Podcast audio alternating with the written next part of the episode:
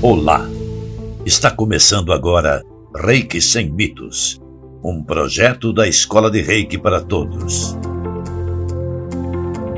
Reiki Sem Mitos vai além das origens e das técnicas. É um caminho para encontrar a paz espiritual. Então fique ligado e seja bem-vindo, sem mistérios e sem segredos, porque está no ar Reiki Sem Mitos. Que tudo seja para seu bem maior. Olá, aqui estou novamente para mais um episódio de Reiki Sem Mitos. Espero que você tenha um bom dia, esteja alegre e feliz. Hoje vamos falar sobre a importância das iniciações e das linhagens no Reiki. Aliás, existe uma longa tradição de transmissão dos ensinamentos das linhagens do mestre Mikao Usui para o método Usui Reiki Ryoho. É um conhecimento que está completando 100 anos e vem se expandindo no Oriente e no Ocidente. Mesmo assim, ainda existem muitos mitos e desconhecimento. Esse episódio pretende trazer alguma luz para esse caminho. Bom, inicialmente é importante é, saber sobre a nomenclatura. Por exemplo, iniciação é conhecido como Denju. Atualmente, são várias as denominações para referir o processo de iniciação do Reiki. No Japão, são utilizados dois termos: Denju para iniciação e Reiju para harmonização energética dos iniciados. Então vamos explicar um pouquinho melhor. Denju, o Den significa transmitir e Ju significa dar, ativar, Juntas significariam, portanto, ser iniciado por um mestre espiritual em um ensinamento sagrado que engloba a teoria, a prática e o intercâmbio professor-aluno. Nessa configuração, é possível observar o papel do professor, a comunhão e a transferência da energia, a transmissão da própria experiência, abrindo e mostrando o verdadeiro caminho.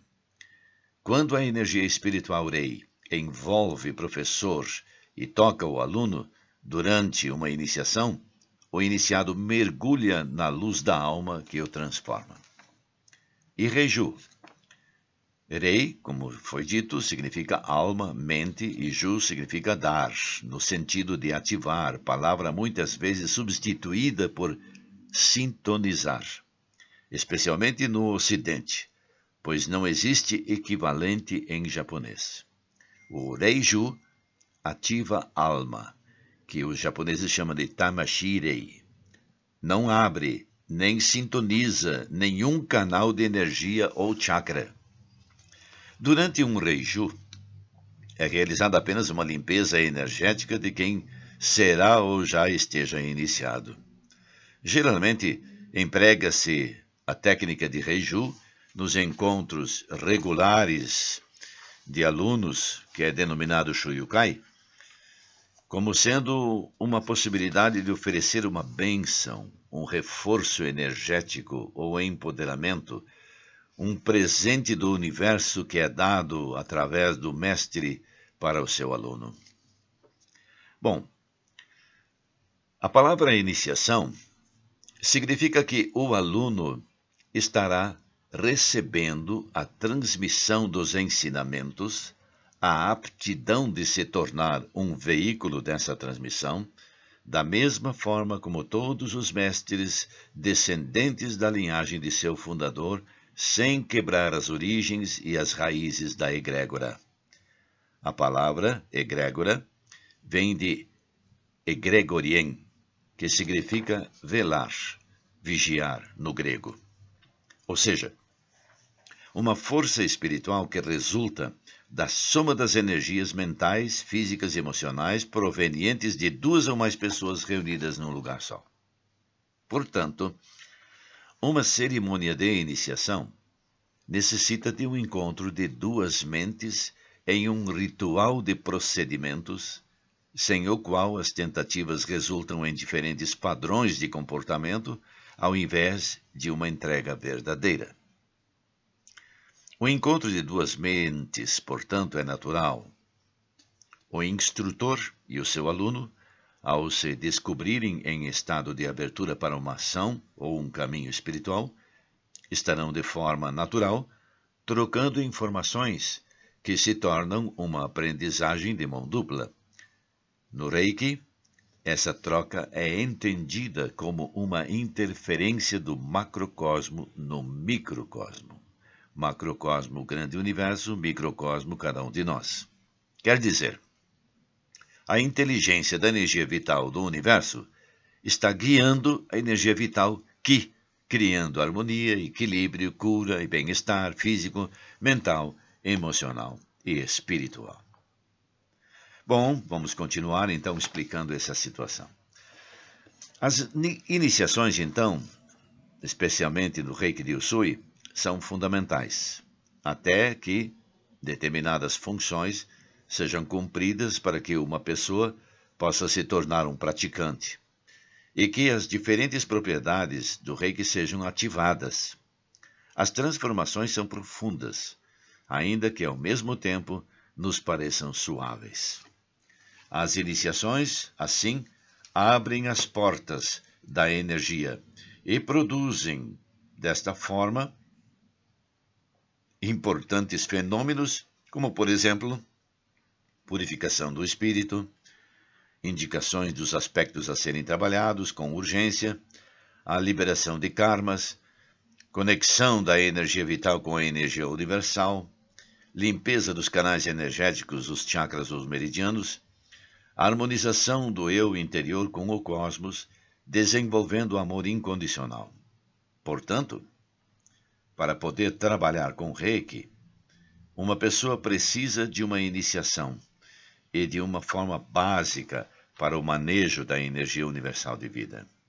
É este o primeiro momento quando se produz pela primeira vez o encontro com o seu mestre interior ainda que não necessariamente esteja na pessoa do professor de Reiki e nem que ele possa ser considerado um mestre espiritual. Convenhamos, se uma iniciação dependesse unicamente da boa vontade de Mikao Usui, o fundador do método, não teria feito jejum de 21 dias com uma técnica de meditação especial em um dos lugares de mais intensa energia no Japão para poder receber a energia universal. Com, correto? Mas, hoje, há muitos desencontros e muitos fatos estranhos oferecidos sem os cuidados que a questão exige. No passado havia a crença de que o mestre Reiki podia controlar a quantidade de energia que transmitia aos estudantes. Ora, Sabe-se hoje que não é o mestre ou o praticante quem determina a quantidade ou a força da energia transmitida, e sim o próprio universo e o próprio receptor. Em resumo, receber uma iniciação não é como sintonizar uma estação de rádio, nem como entrar para um clube, receber um certificado, adquirir sabedoria, conseguir algo extraordinário, ou como comprar uma tela de Picasso ou uma lâmpada no mercado.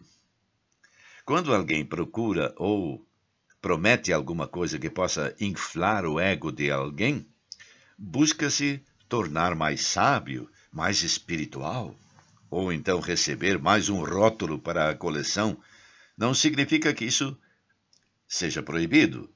Nem certo, nem errado, é apenas considerado materialismo espiritual. Bom, a propósito, o termo sintonização, usado na corrente de reiki que se expandiu para o Ocidente, é atribuído à senhora Havaio Takata. Ele surgiu ao ensinar os seus alunos nos Estados Unidos como uma forma de ilustração para que os alunos pudessem compreender melhor uma iniciação do reiki. Ela dizia ser como sintonizar a frequência de uma estação de rádio. Nesse caso, a frequência da energia Reiki pressupõe a existência de muitas energias. Ora, a importância das iniciações ela está exatamente em estabelecer uma relação clara e inteligente com os ensinamentos entre quem ensina e quem aprende, E isto configura uma egrégora, configura uma linhagem, que nada tem a ver com a aceitação crédula de credenciais. Tampouco se trata de encontrar um guru ou um mestre de quem se possa adquirir sabedoria. O processo iniciático, ele remete a uma visita ao nosso interior, um olhar para dentro de si mesmo e desejar mudanças positivas. Portanto, nada mais é do que um processo de retificação interna centrada na autotransformação de um estado para outro, resultado de um esforço consciente rumo a uma elevação espiritual. Mas, no caso do reiki de Usui, o procedimento de transmissão do ritual desenvolvido pelo mestre da linhagem, a tradição determina que todos os rituais devessem ser da mesma forma, presencialmente. Logo, não existe autoiniciação nem iniciação à distância no método de Usui Reiki Ryoho. As pessoas que almejam receber habilidades de praticantes de Reiki necessitam muito mais do que querer. Elas precisam mesmo merecer receber as iniciações presenciais e individuais através de um mestre devidamente qualificado numa linhagem reconhecida. Não é uma questão de brincadeira. Muito bem, então, em última análise, já sabemos que não é apenas o mestre quem inicia, ele apenas estabelece o contato com a força da energia de vida espiritual e serve de instrumento para realizar o ritual de iniciação. Pois, unidos aos esforços do praticante, que o levam a sustentar o caminho para despertar espiritual, está a graça do sagrado, da força criadora, que se torna possível Daí se pode compreender a importância da linhagem. Uma vez iniciado, um praticante reiki passa a pertencer a uma árvore genealógica do reiki, que expressa a linhagem do mestre e de todos os que o antecederam até chegar ao nome de Mikao Usui. As linhagens são, portanto, apresentadas descrevendo-se o nome de todos os mestres que iniciaram até chegar ao último nome. E como se vê, desta forma corresponderia a uma árvore genealógica, se fosse um estudo de origem de família, de antecedentes. Nesse caso, no entanto, refere-se à passagem da energia Reiki. Saber a linhagem no Reiki, portanto, é necessário. Ainda assim, uma linhagem não é mais importante que outra. Reflete apenas a trajetória, muitas vezes cultural, que um mestre percorreu para chegar a Mikausui, até onde você está, por exemplo. A passagem por mestres diferentes pode, entretanto, muitas vezes criar algumas desconexões, desconfortos e trazer alguma desordem para um aluno. Também pode revelar possíveis influências nos conteúdos teóricos e práticos nos ensinamentos recebidos dos seus mestres de reiki anteriores. É por essa razão que podemos encontrar mestres com características dos ensinamentos oriundos de linhagens tais como o Sui tibetano, Osho, Kahuna, tradicional japonês, tradicional ocidental, Komio Reiki, Gendai Reiki, Jikiden Reiki e tantos outros nomes que existem. A questão toda está na comprovação da linhagem para realmente comprovar se ele de fato ininterruptamente leva a Mikao Sui como origem e se houver quebras no meio do caminho. Acredita-se, contudo, que isto não interfira no valor da energia em si, até porque não existe um reiki melhor do que o outro. Contudo, é importante que se sinta bem com a energia criada na iniciação pelo seu mestre. É possível que um praticante reiki possa até ter recebido a influência de mais de uma linhagem. Tudo depende da linha ou das linhas às quais pertence ao mestre que o iniciou, que iniciou um aluno, ou de quantos cursos esse mestre eh, poderia ter tido. É por esse motivo que nós podemos encontrar diferentes estilos nos ensinamentos, no método da aplicação do reiki, em algumas técnicas ou até mesmo em alguns símbolos, ou principalmente em conteúdos ensinados e ministrados, formatos. De tal modo, um mestre de reiki está incorporando os conhecimentos adquiridos pelos seus antecedentes de acordo com as influências que ele recebeu. E isso acontece depois também com os seus alunos. Bom, quem fez vários cursos e teve vários mestres pertence a várias linhagens. Mas isso não quer dizer que ele esteja mais ou menos capacitado energeticamente do que outras pessoas. O importante nesse caso é o quanto a pessoa se dedica à prática, ao aperfeiçoamento, ao aprofundamento de seus estudos, procurando buscar cada vez mais o resgate ou adequação de linhagem mais próxima possível das origens e aperfeiçoando a si mesmo, principalmente. Foi bom até aqui? Então, aqui nós estamos terminando este episódio. Espero que tenha sido importante para esclarecer algumas situações Qualquer dúvida, entre em contato conosco nas fontes que estamos citando, no nosso WhatsApp, no nosso e-mail, e a gente pode trocar algumas ideias e esclarecer mais profundamente. Em qualquer modelo, se você quiser, você pode é, adquirir o livro chamado Reiki 100 anos, integrando Oriente e Ocidente, que este, esteve sendo lançado este, este ano mesmo. Ok? Tenha um bom dia e reiki-se. Não esqueça, muito alto reiki é importante. Até a próxima.